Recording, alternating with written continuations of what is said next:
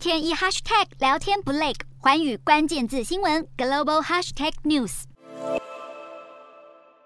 虽然炎炎夏日都还没到来，但德国已经展开储备天然气大作战，要赶紧填满储存设施，以确保冬季的天然气供应无虞。但俄罗斯动作不断，俄国能源巨擘俄罗斯天然气工业公司以设备维修为理由，在十四号宣布已经减少对俄国的天然气供应。德国怒批这根本是政治决定。德国经济部长哈伯克警告，这可能只是开始，因此必须加速摆脱对俄国化石能源的依赖。虽然欧洲终于觉醒，不想再当俄国的能源人质，要逐步甩开对俄国石油的高度依赖，但在乌俄战争一百天中，俄国透过出口石油给其他买家，大赚将近九百八十亿美元。美国财政部官员表示，华府正在与欧洲和亚洲盟友商讨，要建立买家联盟，对俄国石油设定价格上限，目的是要抑制涨翻天的油价，以及让大家都享有较低廉的油价，以降低俄国拿能源收益来支援战争。但这项计划要推行，恐怕难度相当高，因为欧盟成员国连对禁止进口俄国石油都意见分歧，再加上卖家俄国当然不会同意。俄国总统普丁先前就威胁，如果欧洲拒绝俄国石油，形同经济自杀。无论这项计划推行与否，有专家认为，乌克兰战火似乎已经演变成另一场石油战争。